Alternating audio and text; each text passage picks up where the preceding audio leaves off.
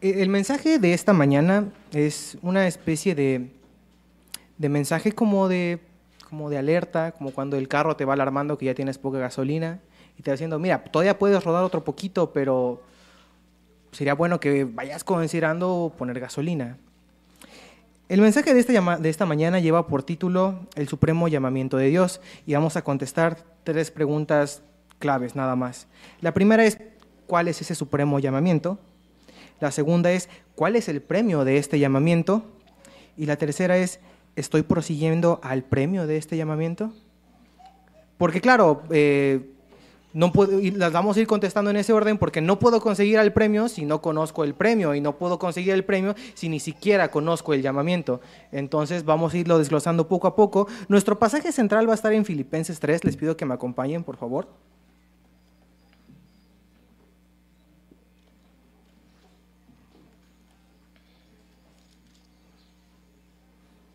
Este fue un mensaje que me, pareció bueno eh, tratar el día, de, día de hoy, ya que a veces como cristianos, bueno, no, no, como cristianos, en general como seres humanos, tendemos a ir por la vida como que en modo automático, en el sentido de que nos levantamos todos los días y hacemos cosas, ya no las razonamos, simplemente las hacemos porque hay que hacerlas. Eh, los hijos van a la escuela porque pues ya saben que el día del día es ir a la escuela. Los papás van a trabajar, las mamás tal vez también van a trabajar. Hacemos cada uno de nuestras actividades ya porque hay que hacerlas muchas veces. Sin embargo, el proseguir a la meta, al premio de este gran llamamiento es más allá que a ir en modo automático como cristianos, que ir llevando una vida cristiana, entre comillas, simplemente porque hay que llevarla y no porque estoy convencido de ella. Dice Filipenses 3, vamos a leer del versículo del 7 al 8 y de ahí nos vamos a ir al 2 al 14. Dice así, pero cuantas cosas eran para mi ganancia, las he estimado como pérdida por amor de Cristo. Y ciertamente aún estimo todas las cosas como pérdida por la excelencia del conocimiento de Cristo Jesús, mi Señor, por amor del cual lo he perdido todo y lo tengo por basura por ganar a Cristo. Dice del versículo 12 al 14, no que lo haya alcanzado ya, ni que ya sea perfecto, o sea, Cristo, sino que prosigo por ver si logro hacer aquello para cual fui también nacido por Cristo Jesús. Hermanos, yo mismo no pretendo haberlo ya alcanzado, pero una cosa hago, olvidando ciertamente lo que queda atrás y extendiéndome a lo que está delante. Prosigo a la meta, al premio del supremo llamamiento de Dios en Cristo Jesús. Cuando Pablo menciona el premio del supremo llamamiento de Cristo Jesús, deberíamos preguntarnos, bueno, ¿cuál es este supremo llamamiento del que habla Pablo? Porque, ok, yo también quiero proseguir a ese premio, yo también quiero hacer caso a ese llamamiento como hijo de Dios, pero si no lo conozco, pues no puedo hacer caso a él. Les pido que me acompañen y ahora vamos a desglosar cuál es este llamamiento de manera muy resumida vamos a, entender que este supremo llamamiento pues es tener una vida digna de Cristo Jesús. Sin embargo, si lo dejamos en una vida digna de Cristo Jesús, pues es muy ambiguo. Entonces encontré un, pasaje que de, hecho se, se, hila muy bien con lo que venimos hablando en Filipenses 3, en Primera de Pedro, del capítulo 1, y vamos a leer varios pasajes del, libro de Pedro. Primero vamos al versículo 13, por favor. En general, para no hacer una lectura muy grande, me voy a ir brincando algunos versículos. Sin embargo, hermanos, si no haces un, devocional a, a lo largo de tu semana, deberías considerar tal vez esta semana leer la carta de Pedro. Es una carta que la verdad va a dar mucha enseñanza, te va a dar un desafío, te va a ayudarte a conocer un poco más a tu Señor y qué pide Él de ti, tus responsabilidades como hijo, como esposa, como esposo, como siervo de Jesucristo, como anciano en la congregación. La carta de Pedro es una carta que deberíamos estar considerando como hijos de Dios, pues seriamente, la verdad. Si no haces un devocional, te invito a que esta semana estés leyendo la primera carta de Pedro. Seguro que, al igual que toda la escritura, va a ser de bendición para tu vida. Pero leyendo unos cuantos pasajes, dice el versículo 13. Por tanto, ceñid los lomos de vuestro entendimiento, sed sobrios y esperad por completo en la gracia que se os traerá cuando Jesucristo sea manifestado. Como hijos obedientes, no os conforméis a los deseos que antes teníais estando en vuestra ignorancia, sino como aquel que os llamó es santo, sed también vosotros santos en toda vuestra manera de vivir. Porque escrito está, sed santos porque yo soy santo. Después les pido que me acompañen al capítulo 2, versículo 11 y 12. Ahí, adelantito. Dice, amados, yo os ruego como extranjeros y peregrinos que os abstengáis de los deseos carnales que batallan contra el alma, manteniendo buena eh, vuestra manera de vivir entre los gentiles, para que en lo que murmuran de vosotros, como de malhechores, glorifiquen a Dios en el día de la visitación al considerar vuestras buenas obras.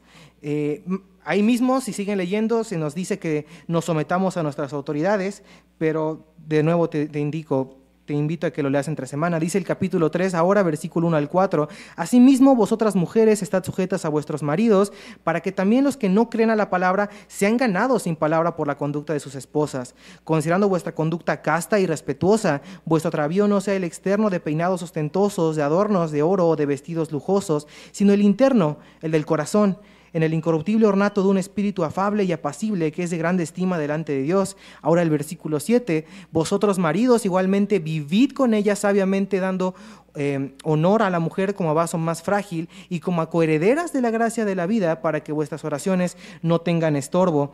Les pido que me acompañen también al capítulo...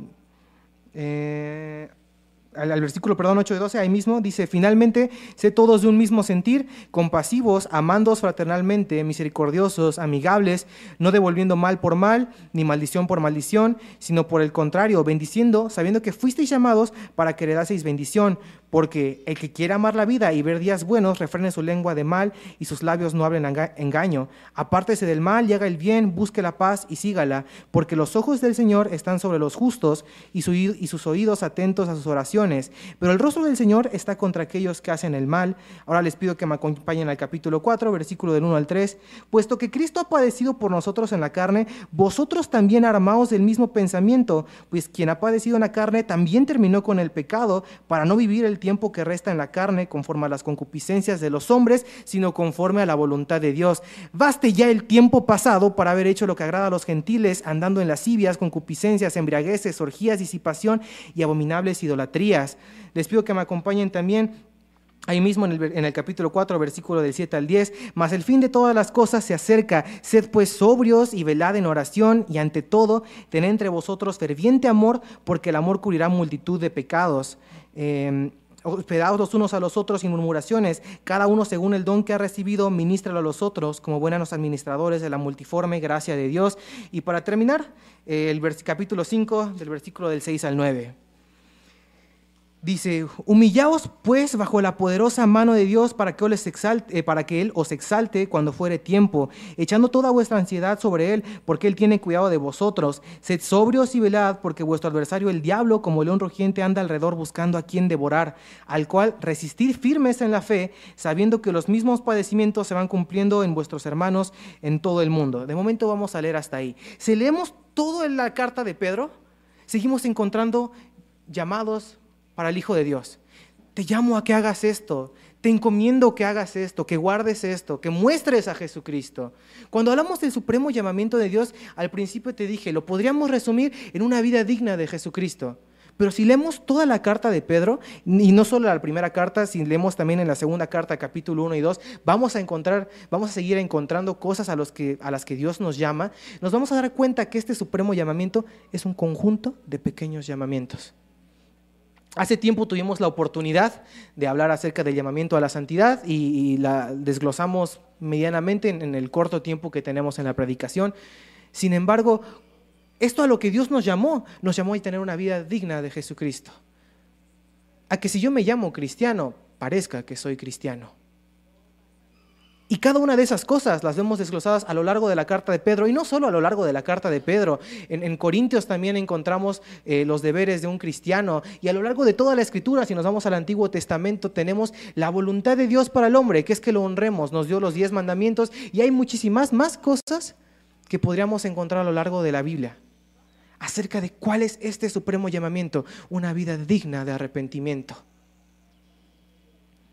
Eso fue lo que nos fue eso fue lo que Dios nos llamó. Ahora, el premio que nos espera es, es, todavía más grande que el llamamiento. Y voy a poner este ejemplo. Cuando una persona hace dieta, hace ejercicio y procura ponerse pues en forma, verse bien, hace un esfuerzo, hace un sacrificio. Es difícil, probablemente le va a doler. Cuando haces lagartijas, abdominales, sentadillas, ejercicio en general, te terminan doliendo los brazos, te terminan doliendo las piernas, el abdomen, después ni te quieres parar, andas engarrotado. Pero muchas personas van a hacer ejercicio con ese dolor contentos, porque saben que van a tener una recompensa. Los trabajadores se desvelan, hacen horas extras trabajando y lo hacen contentos porque saben que al final de la semana va a caer dinerito. Y están sufriendo, podrán caerse del sueño, tener las ojeras hasta aquí abajo, con el cuerpo cortado, pero ellos dicen, pero al fin de semana cae, o al fin de mes cae, o en el fin de la quincena cae. Los estudiantes podrían desvelarse haciendo tareas, pero cuando la, cuando la calificación llega, cuando termina el semestre o cuando haces tu examen y te aprobaron en, en la beca, en la escuela que querías entrar, el desvelo no vale. Dices, valió la pena. Bueno, este supremo llamamiento al que Dios nos manda no es sencillo. Va en contra del deseo de mi carne. Yo no quiero ser santo. Esposas, seguro que no quieren sujetarse a sus maridos. Esposos, seguro que no quieren honrarla como a vaso más frágil. No es sencillo. Pero, ¿sabes? Realmente nada es sencillo. En la vida en general, si queremos conseguir algo, hay sacrificio. Y te digo algo, si hay algo por lo que vale la pena hacer un sacrificio, es por este premio que vamos a ver ahora. Vale la pena sufrir. Si, no lo leí todo, pero hay una parte en la que también en la primera carta de Pedro dice que suframos por Jesucristo. Estuve leyendo recientemente y dice que en, México eh, como un setenta y tantos por ciento de la población, dudo que sea así, honestamente, pero dice que un 70% de la población aproximadamente se proclama cristiano. Me supongo que mezclado entre católico y todas estas denominaciones, ¿no? Sin embargo, menciona que gran parte de la población sufre acoso y violencia. Eh, ve algunas noticias en las que pastores eh, o a ministros, eh, personas del narcotráfico o que andaban en cosas chuecas, los secuestraban, iban a donde habían matado gente y les decían, oren para que espanten a los malos espíritus de aquí. Y eso está haciendo. Pero no precisamente eso es sufrir por el Evangelio, eso es sufrir porque el mundo es malo. Sufrir por el Evangelio es que me rechacen por ser seguidor de Cristo. No que se burlen de mí. Honestamente, no, menosprecio las burlas jóvenes y quizá en, tu escuela o en tus grupos, en tus círculos sociales, tu lucha es esa, no la menosprecio. Está bien, si estás reflejando a Cristo verdaderamente y se están burlando de ti por ser seguidor de Cristo, estás padeciendo por el Señor, está bien, mantente firme, gózate porque estás prosiguiendo a la meta.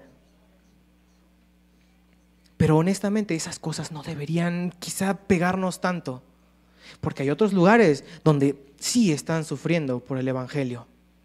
En México no lo conocemos o al menos no en la parte céntrica urbanizada. Tal vez lo conocerán en las partes más remotas donde el evangelio o la civilización no ha llegado pues tan, tan fuertemente, ¿no? Sin embargo, no lo estamos sufriendo realmente. Pablo lo estaba sufriendo. Pablo estaba escribiendo sus cartas desde una cárcel después de ser azotado.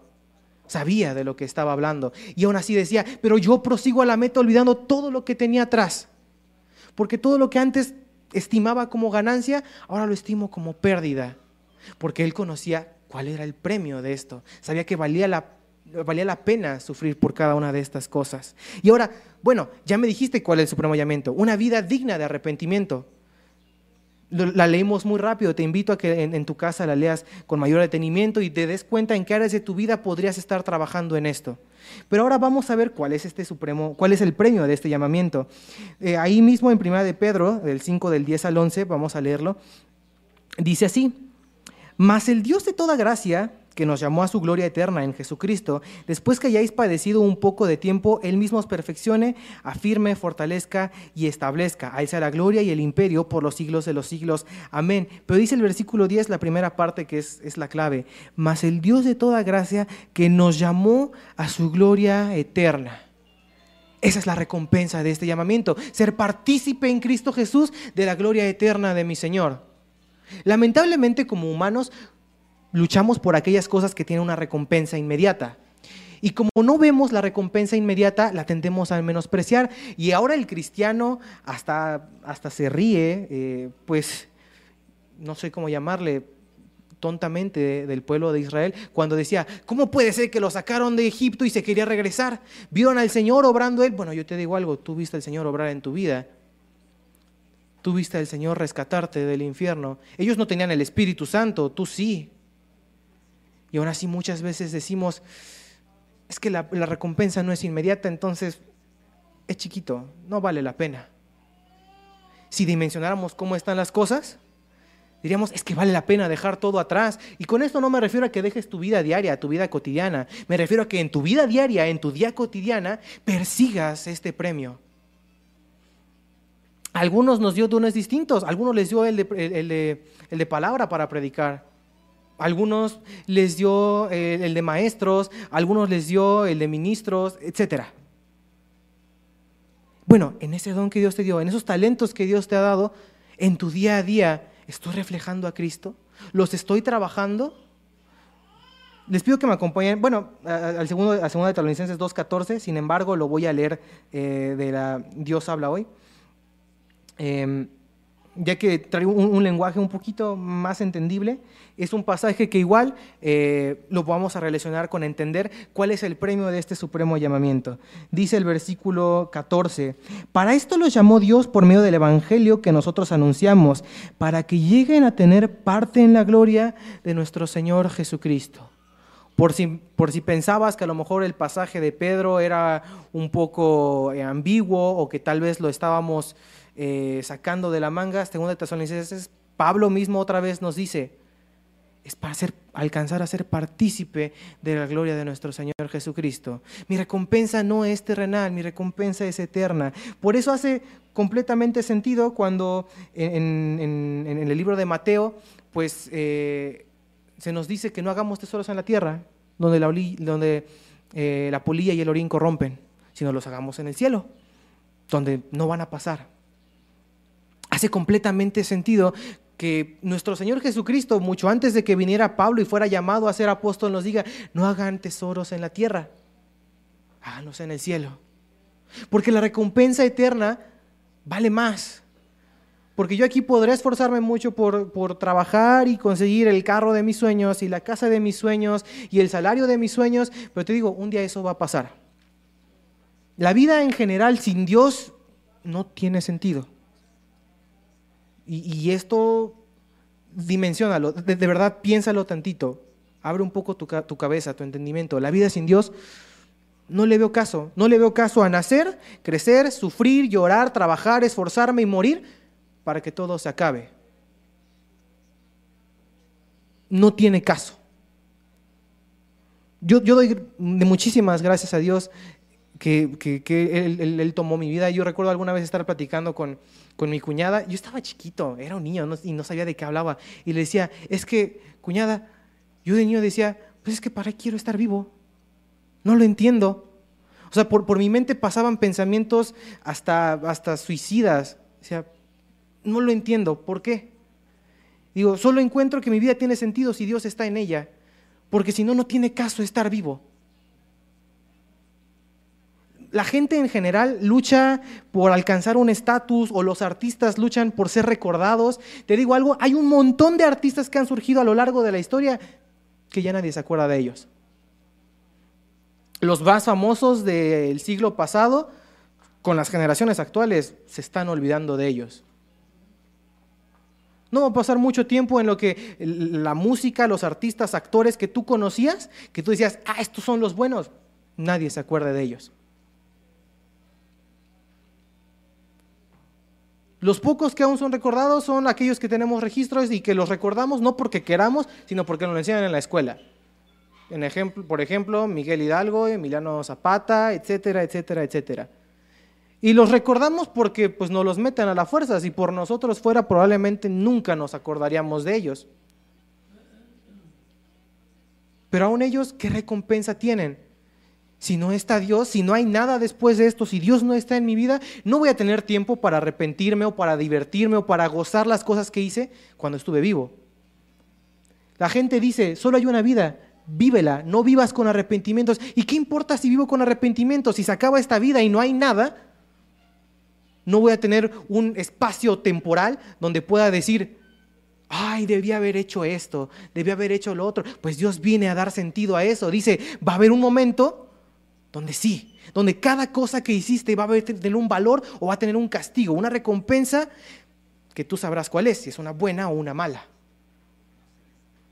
Como hijos de Dios, yo creo que vale la pena que luchemos por alcanzar una buena recompensa.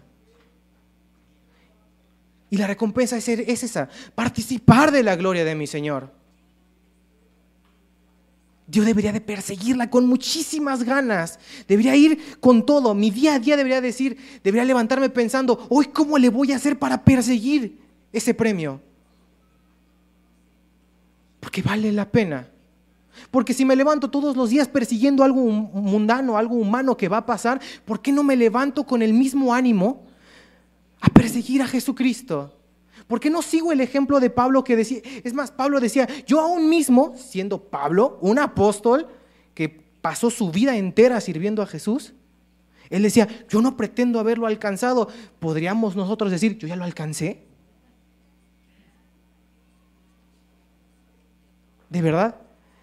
Aunque tú me digas, he hecho más que Pablo, aún así podrías jactarte de decir, ya lo alcancé. Yo creo que no. Porque no hay nada que pueda hacer que se equipare a la hora de mi, Señor Jesús. No hay nada que pueda hacer que yo diga, ya, ya Señor, estamos tablas. Ahora sí, no. Nada de eso.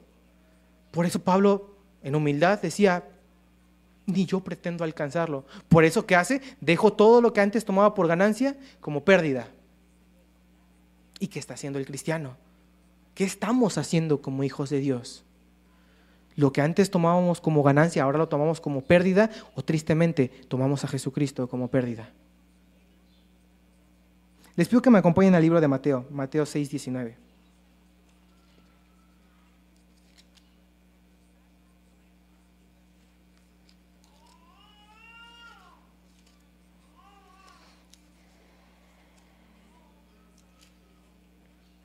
Es, es, una parábola que seguro hemos leído muchísimas veces. Mateo 6, acá está. Ah, bueno, es, el... Ay, ¿qué creen? Creo que lo noté mal, déjenme ver. Puse el, capítulo equivocado.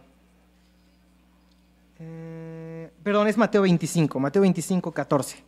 Perdónenme.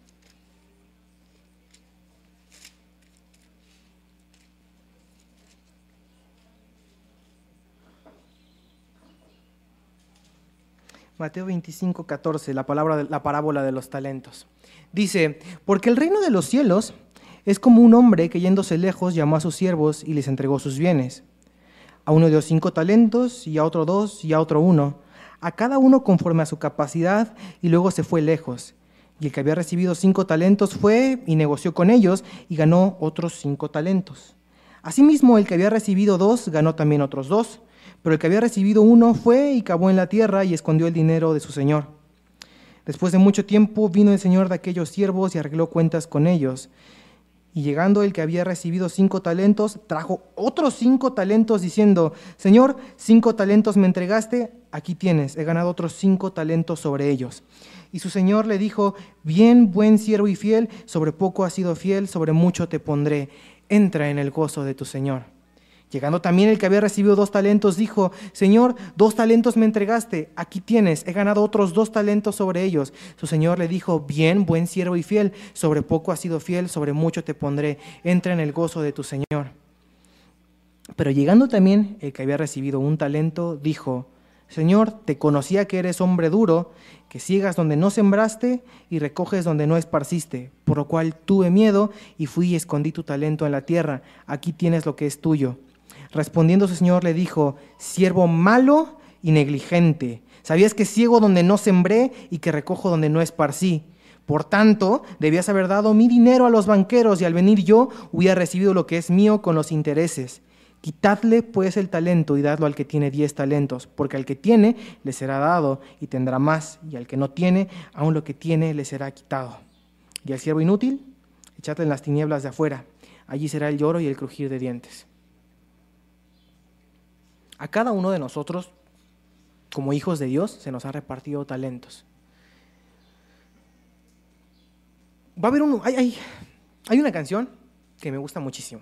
Es, una canción en inglés, sin embargo, eh, la letra está inspirada en un pasaje de, de, Primera de Corintios que ahora vamos a leer más adelante. Y esta canción dice, dice algo, cuando esté delante de Dios, cuando todo lo que viví, todo lo que pasé ya no pueda ni siquiera intentar esconderlo, cuando esté frente a Él temblando, recordando cada cosa que viví, me voy a preguntar, ¿quién fui? ¿Qué estuve haciendo? ¿Qué clase de frutos mis acciones dieron? ¿En verdad fue, era mi pasión conocer a Cristo? ¿Lo reflejé al mundo? Y es una pregunta que tal vez todos los días, al terminar nuestro día, deberíamos decir, ¿quién fui hoy? ¿Qué hice? ¿Qué frutos di el día de hoy? ¿Fueron frutos dignos de arrepentimiento? ¿Estimé a Cristo como ganancia el día de hoy? ¿O hoy lo estimé como pérdida? ¿Qué hice el día de hoy? Preguntémonoslo ahora, que aún hay tiempo de preguntárnoslo, sin tener que ir al pasado y decir, ah, ¿quién fui? ¿Qué hice? Pregúntatelo, no, ¿quién soy ahorita? ¿Qué puedo hacer? ¿Quién puedo ser a partir de hoy? ¿Qué clase de frutos puedo dar a partir de hoy? ¿Cómo puedo usar mis talentos? Porque nuestro Señor es un Señor duro. Es santo, es amor. Pero cuando llegue el momento, Él no va a decir, ay, no quisiste. Ten unos talentos para que no te sientas. Tiempo tuviste. Me conocías. Era tu deber saber quién era tu Señor. Y amablemente, tiernamente, hoy te dice, este soy yo.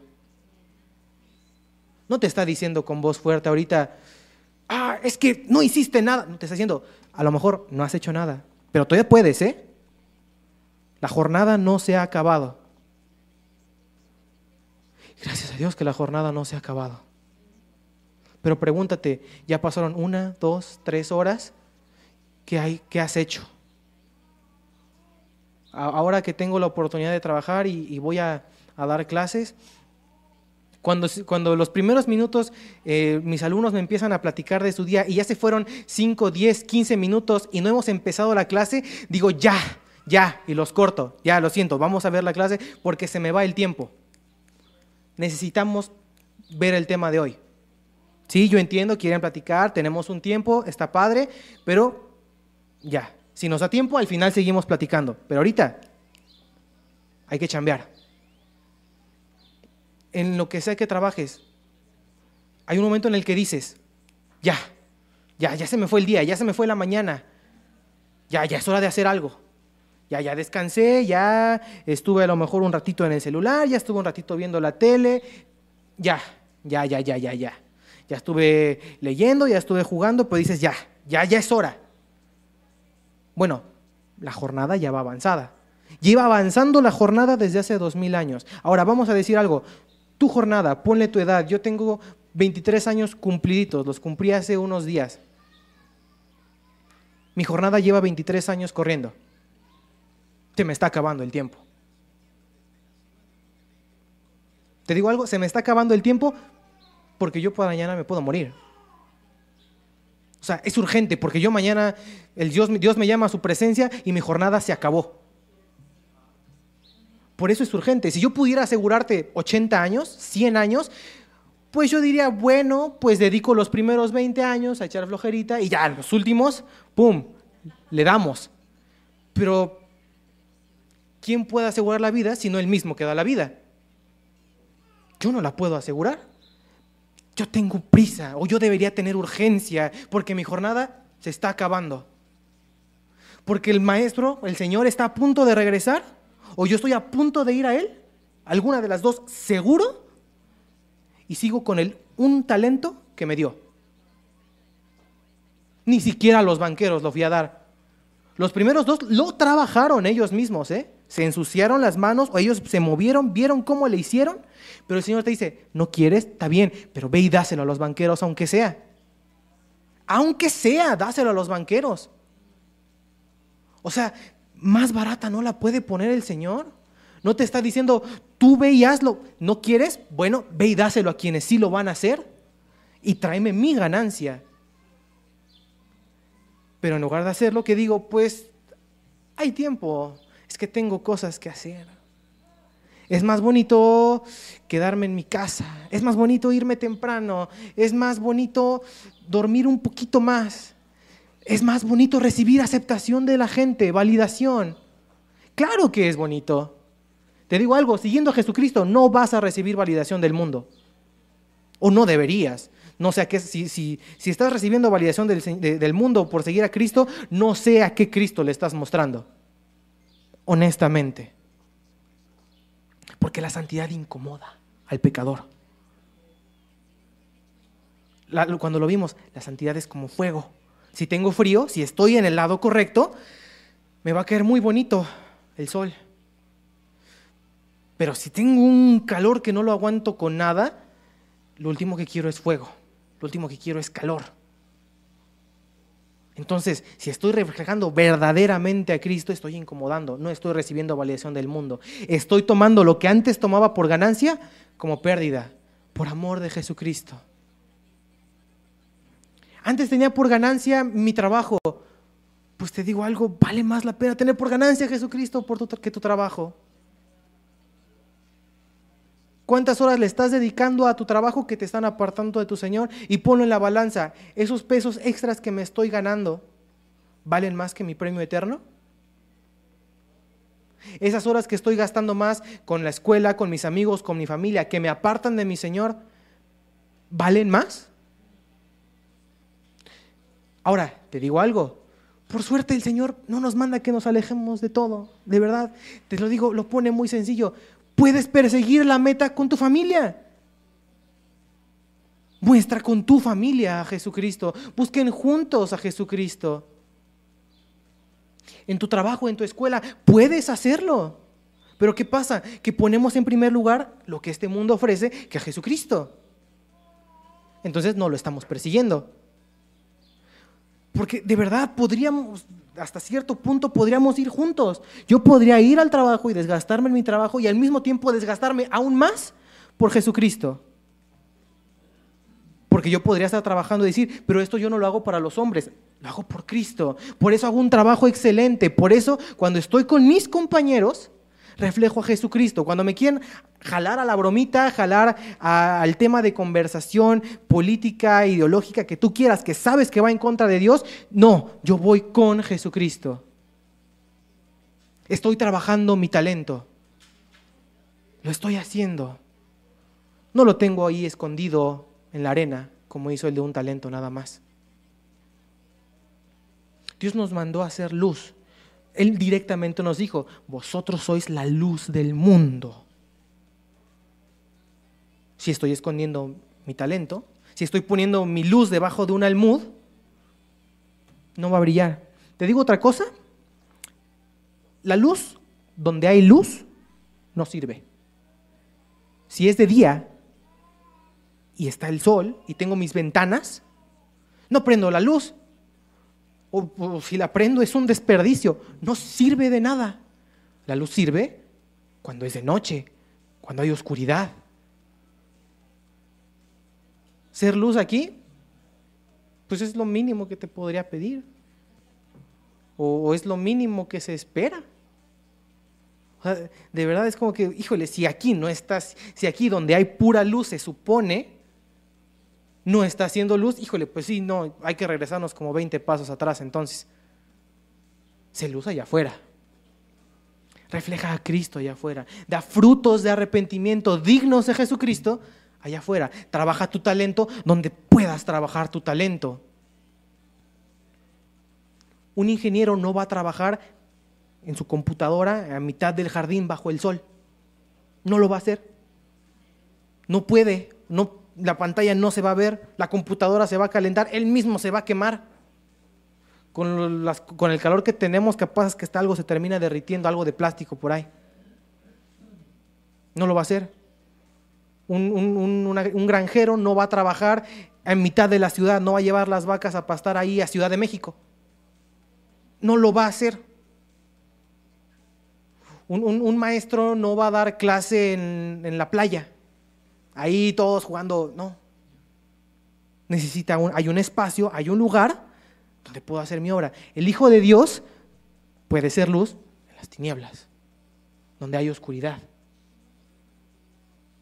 Allá puedo trabajar mi talento. Y si no lo quiero dar, aunque sea se lo doy a un banquero que lo va a ir a trabajar, por cierto, allá. lo que hacemos aquí en la iglesia es para alcanzar a los perdidos. Es para crecer en el conocimiento de Cristo Jesús. ¿Qué estoy haciendo con mi talento entonces? ¿Lo estoy usando? ¿Estoy siendo un buen siervo o un siervo necio que lo esconde? ¿Qué palabras quiero recibir cuando esté delante de Dios, me encare con todo lo que hice y me diga, buen siervo hecho, bien, buen, bien hecho, buen siervo y fiel? O que me diga, dame tu talento. Les pido que me acompañen también para terminar de cerrar esta idea, el 1 de Corintios 11, por favor.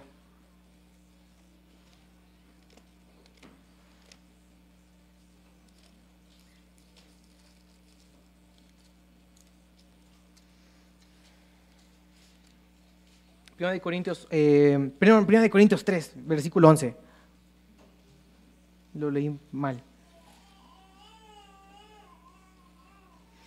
Hasta ahorita ya vimos cuál es este supremo llamamiento, de manera muy general, de manera muy resumida. Son todos estos, este conjunto de pequeños llamados que Dios ha hecho a la vida del cristiano de cómo tiene que vivir el cristiano. Que podríamos pasarnos decenas, cientos tal vez de predicaciones estudiando acerca de eso. De manera muy general lo resumimos el día de hoy. Una vida digna de Jesucristo. Ya vimos cuál es el premio, ser partícipes de la gloria de mi Señor Jesucristo, recibir una recompensa que no va a pasar, una recompensa por la que vale la pena sufrir, que una recompensa por la que vale la pena luchar. Y ahora la pregunta, ¿estoy prosiguiendo al premio de este llamamiento? Primero de Corintios 3 del 11 al 15 dice así, em, porque si lo, que perece, si lo que perece tuvo gloria, mucho más glorioso será lo que permanece.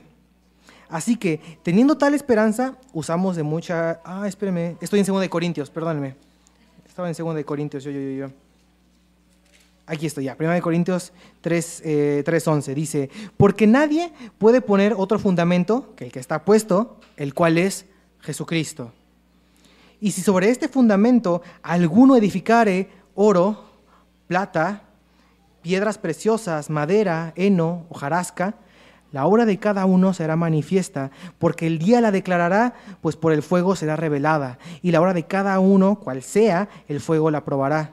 Si permaneciere la obra de alguno eh, que sobreedificó, recibirá recompensa. Si la obra de alguno se quemare, él sufrirá pérdida. Si bien él mismo será salvo, aunque así como por fuego.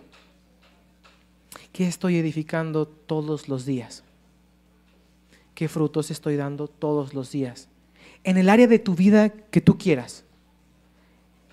En mi familia, ¿qué estoy edificando? ¿Estoy edificando oro? ¿Plata? ¿Piedras preciosas? ¿O heno y hojarasca? Con mis hijos, ¿qué estoy edificando? ¿Oro? Digo que los amo. O los papás dicen que nos aman a los hijos. ¿Están edificando oro?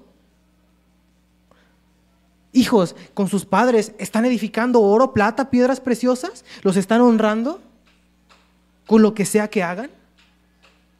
Siervos, ministros de Dios, predicadores, en su ministerio, en lo que Dios nos ha dado, ¿estoy edificando oro? ¿Qué tanta importancia le tomo a mi servicio? ¿Qué tanto me estoy preparando yo en lo íntimo para mi servicio? ¿Cuánto tiempo paso en oración? ¿Cuánto tiempo paso escudriñando la palabra de Dios? ¿Me presento ante Él en arrepentimiento, con manos limpias? Hoy tomamos la cena del Señor. En este mandato que Dios nos dejó, ¿estoy edificando oro o estoy edificando hojarasca? ¿Lo tomé en serio la cena del Señor? O sea, entendí todo lo que había detrás de este memorial, que mi Señor padeció, que mi Señor cargó mi pecado no, sé cómo, cómo, ejemplificarlo. Hace cuenta que tomó lo más asqueroso que se te ocurra y se lo echó encima. Mientras lo latigaban, mientras le ponían una corona de espinas, mientras, ¿sabes qué? Yo creo que lo, lo más terrible, Dios lo desamparó. híjole, yo no sé qué es que Dios me desampare. ¿eh?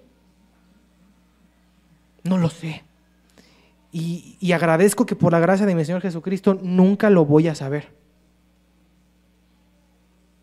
Pero qué palabras tan fuertes. Dios me abandonó. ¿Le damos el peso a, la cena del Señor? ¿Se lo damos? ¿A mi vida en general se la doy? Digo que rendí mi vida a Cristo.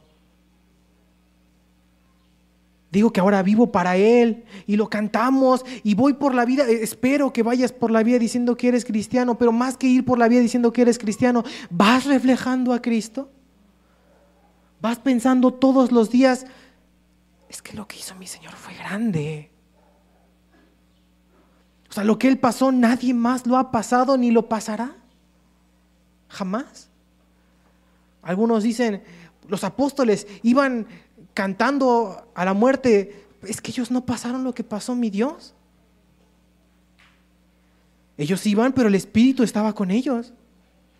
Mi Señor Jesucristo, Dios lo desamparó iba cargando el peso de toda la humanidad y aún así decía, pero perdónalos, perdónalos. Y el cristiano, ¿qué hace? Se lo toma en juego. Toma a Cristo por pérdida. ¿Cómo puedo tomar a Cristo por pérdida? ¿De verdad? ¿Cómo puede ser que estime más alto lo que este mundo me ofrece que va a pasar? eventualmente va a pasar a una recompensa eterna, participar de la gloria de mi Señor Jesucristo. No lo entiendo, ¿eh?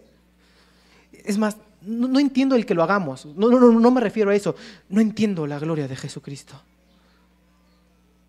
Me emociona y, y me aterra un poco. Porque cuando Pablo vio a Jesucristo en toda su gloria, dice que cayó como muerto. Y yo no voy a caer como muerto, yo voy a participar de esa gloria. Yo quiero creer que en algún momento Dios me va a decir, bien hecho, buen siervo y fiel, entra en el gozo de tu Señor. Yo quiero aspirar a esas palabras. Hermano, aspira a esas palabras. ¿Por qué? Para que cuando eso suceda, no caigas como muerto, puedas participar de esa gloria y cuando te diga, entra en el gozo de tu Señor, ven y participa de la gloria de Jesucristo. Yo quiero aspirar a eso. Yo entiendo, somos humanos. En algún momento quizá nos vamos a tropezar y cuando menos nos demos cuenta ya estamos yendo para el lado contrario. Por eso pregúntate todos los días, ¿quién soy? Ponle tu nombre. Hoy, Augusto Francisco Flores López, ¿quién fuiste el día de hoy? ¿Qué hiciste? ¿Qué clase de frutos diste el día de hoy? ¿Qué obra edificaste? ¿Edificaste oro, plata, piedras preciosas? ¿O edificaste madera, heno y hojarasca que se va a quemar? No porque Dios sea malo y, no quiera que tengas obras, es que ya lo vimos, la santidad de Dios es así, es fuego, va a consumir. Cuando esté delante de Él, no es que Él quiera deshacerse de tus obras porque hay fuchi tus obras, es que es fuego. Las va a purificar las que sean oro. Pero lo que sea madera se va a quemar. Y no porque Él no quiera que le traigas algo. De hecho, Él por eso nos lo está diciendo. Trabaja tu talento. Quiero que lo trabajes. ¿Por qué? Porque si no lo trabajas, un día va a estar delante de mí y esa hora va a pasar, ¿eh? Si es que, si es que siquiera lleve hojarasca. Imagínate llegar sin nada. Si ya vergonzoso sería llegar con neno y hojarasca, imagínate llegar sin nada. Porque eso le pasó a la parábola de los talentos. Aquí está. Y se lo quitaron y se lo dieron al que tenía diez. Yo quiero alcanzar ese premio. Yo entiendo, ahora puedo entender un poco más por qué Pablo decía, es que ahora voy a prosigo a la meta dejando todo lo que tenía atrás. Ahí, atrás. ¿Difícil? Claro que sí, pero ya lo vimos al principio. Toda buena recompensa merece un sacrificio. Y te digo algo, el sacrificio no es ni de cerca tan grande como la recompensa. ¿Qué va a pasar? ¿Que se burlen de mí? ¿Que me rechacen? que pierda mi trabajo, que pierda mis amigos, que mi familia se aleje de mí, que me maten. Si la recompensa es la gloria de mi Señor Jesucristo, es lo mínimo que podría dar.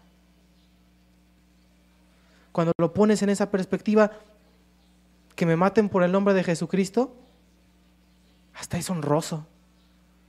Dices, hasta diría, sí, yo, yo. No iríamos como a veces suelo hacer yendo por, ah, sí soy. No, aquí diríamos, yo quiero ser ese de verdad. Porque vale la pena alcanzar ese premio. Pregúntate todos los días, al iniciar tu día, ¿quién voy a ser hoy? ¿Qué frutos voy a dar hoy? Cuando termine, di, ¿los di? ¿Fui esa persona? ¿Hice esas cosas que iba a hacer? ¿Edifiqué oro? ¿Edifiqué plata? ¿O otra vez se me pasó un día más de la jornada y no hice nada? Una vez más pasé otra hora más de la jornada escondiendo mi talento en la arena, asegurándome que nadie lo encuentre.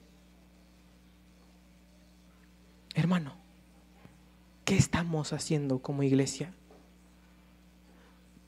Lamentablemente, creo firmemente que eh, erróneamente, alguien me, decía eh, apenas, es que el cristiano ya no está para eso, ya no está para estar haciendo luz, nosotros ya tenemos que, irnos a como que a los montes, a escondernos y estar ahí. Le digo, pues es que mi jornada no ha acabado. Digo, si la tuya ya acabó, pues, pues bueno, mi jornada no ha acabado.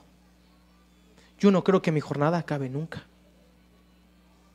La jornada de Pablo no había acabado. Yo no creo. Mi jornada acaba, nuestra jornada acaba cuando Cristo venga por su iglesia o cuando nosotros vayamos a su presencia. Ahí termina mi jornada. Mientras, ¿qué estoy haciendo con mi talento? Porque de cada cosa se nos va a tomar cuentas. No es un, mensaje de, regaño, hermano, es un mensaje de alerta. Porque el tiempo se está yendo. Todos los días se nos va el tiempo. Y, los jóvenes tenemos esta prisa de que es que se me van los años y no he hecho nada con mi vida. Si no haces nada académica o profesionalmente, da igual. ¿Qué estás haciendo con tu tiempo espiritualmente? Porque ahí sí se te está yendo el tiempo. Ahí sí me duele que se me vaya el tiempo. Porque yo quiero llegar edificando oro para mi Señor porque yo quiero que mi obra permanezca cuando sea probada por fuego, porque yo quiero que me diga, bien hecho, buen siervo y fiel. Entra en el gozo de tu Señor. Yo sí quiero eso, hermano, deberías desear eso. Como hijos de Dios debemos perseguir esa meta. Leímos en Primera del Pedro, basta ya de complacer al mundo. Basta ya de ir con lascivias, con eh, borracheras, con, todo lo que el mundo me ofrece. Basta. Ya. de, verdad, ya. El tiempo se va. El tiempo se acaba. Y yo estoy jugando con el mundo. Y yo le coqueteo. Hay un ratito ya. Ah, un ratito acá con mi Señor. ¿Y qué hacemos? Voy y estoy allá afuera y estoy muy feliz y de la nada me llega lo espiritual porque sonó una canción cristiana por ahí. Ay, sí, Señor, perdóname porque te he fallado. Y pasa dos, tres semanas y ya estoy otra vez allá. O es más, acaba el servicio y ya estoy otra vez allá. Porque sí, porque la alabanza fue muy emotiva, porque el mensaje fue contundente. Pero salgo de aquí, o es más, ni siquiera he salido y ya estoy acá. Estoy en la iglesia edificando hojarasca. ¡Wow! De verdad lo estamos haciendo muy bien. Hermano, es una alerta. Si hermano, si tú, si, si tú dirías, no soy perfecto, nadie lo es, pero estoy intentándolo, gloria a Dios. De verdad, tal vez la alerta no es para ti, pero si no, despierta prende las luces, Ve tu tablero del carro cuando te está haciendo ya casi no hay gasolina. Cuando dice la llanta ya está baja. Ve el tablero. Es una alerta. Ah, ya tengo que hacer algo. Ya, ya es hora. Cuando el examen ya viene, ya tengo que ponerme a estudiar. Cuando ya tengo que pagar la deuda, ah, ya, ya es hora de apretarnos un poquito la cartera. Ya es hora. Porque un día se nos va a tomar a cuentas. Un día vamos a estar delante del Señor y te digo algo, humanamente ahora hablamos de vergüenza, porque la sentimos. Allá no sé cómo va a ser, la verdad. No me lo imagino. Ni siquiera sé si sea capaz de sentir vergüenza porque voy a estar delante de Dios. No sé si voy a tener miedo, si voy a tener arrepentimiento. No sé si voy a estar gozoso porque, pues bueno, tal vez no conseguí el premio, pero estoy delante de mi Señor. No sé cómo va a ser. No me lo imagino. Me emociona pensar cómo va a ser. Cuando hablamos de la eternidad y, de todo eso, simplemente no me cabe en la cabeza. Wow, yo, yo, no me lo imagino, no puedo. Mi, mi cabeza no me da para tanto, solo me emociona. Es como cuando dicen que va a salir una película muy buena, no me la imagino, solo estoy emocionado porque la quiero ver. Pero ahora pregúntate, ¿estoy emocionado porque ya llegue ese momento? ¿Porque estoy haciendo las cosas bien? O tal vez he escondido mi talento, he puesto mi luz debajo de un almud. Tal vez todos los días en el ministerio que tú quieras, en el área de tu vida que tú quieras, estuve edificando heno. Pregúntatelo, preguntémoslo. Vamos a para terminar, hermanos.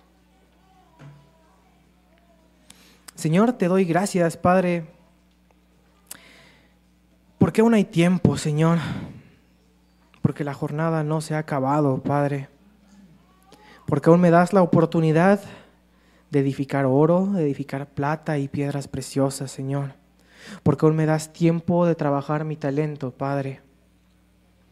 Te doy gracias, Señor, porque nos das una alerta, pero de verdad que lo haces con mucho amor. O al menos yo la recibo, Señor, con mucho amor. Te pido, Padre, que, permitas que, que mis hermanos la reciban igual, Padre porque ya es hora, mi Dios, de que la iglesia despierte. Y es hora de que cada uno de nosotros deje atrás y empiece a tomar por ganancia a Jesucristo y no a este mundo. Te pido, Padre, que este mensaje haya sido edificación para la vida de mis hermanos. Te pido, mi Dios, que hayas tú hablado a la vida de cada uno de nosotros. Y más que, más que eso, mi Dios, te pido que que a lo largo de la semana podamos estar viviendo, Señor, dando frutos dignos de Jesucristo, Señor. Que podamos, Padre, terminar diciendo, hoy fui alguien que reflejó a Cristo. Hoy hice obras dignas de Jesucristo. Hoy mis frutos fueron dignos de arrepentimiento, fueron dignos de Jesucristo. Gracias Dios. Te pido, Padre, que que nos ayudes, Señor, y que nos permitas, Padre, verdaderamente vivir como hijos tuyos. Te lo pido en el nombre de mi Señor Jesús. Amén.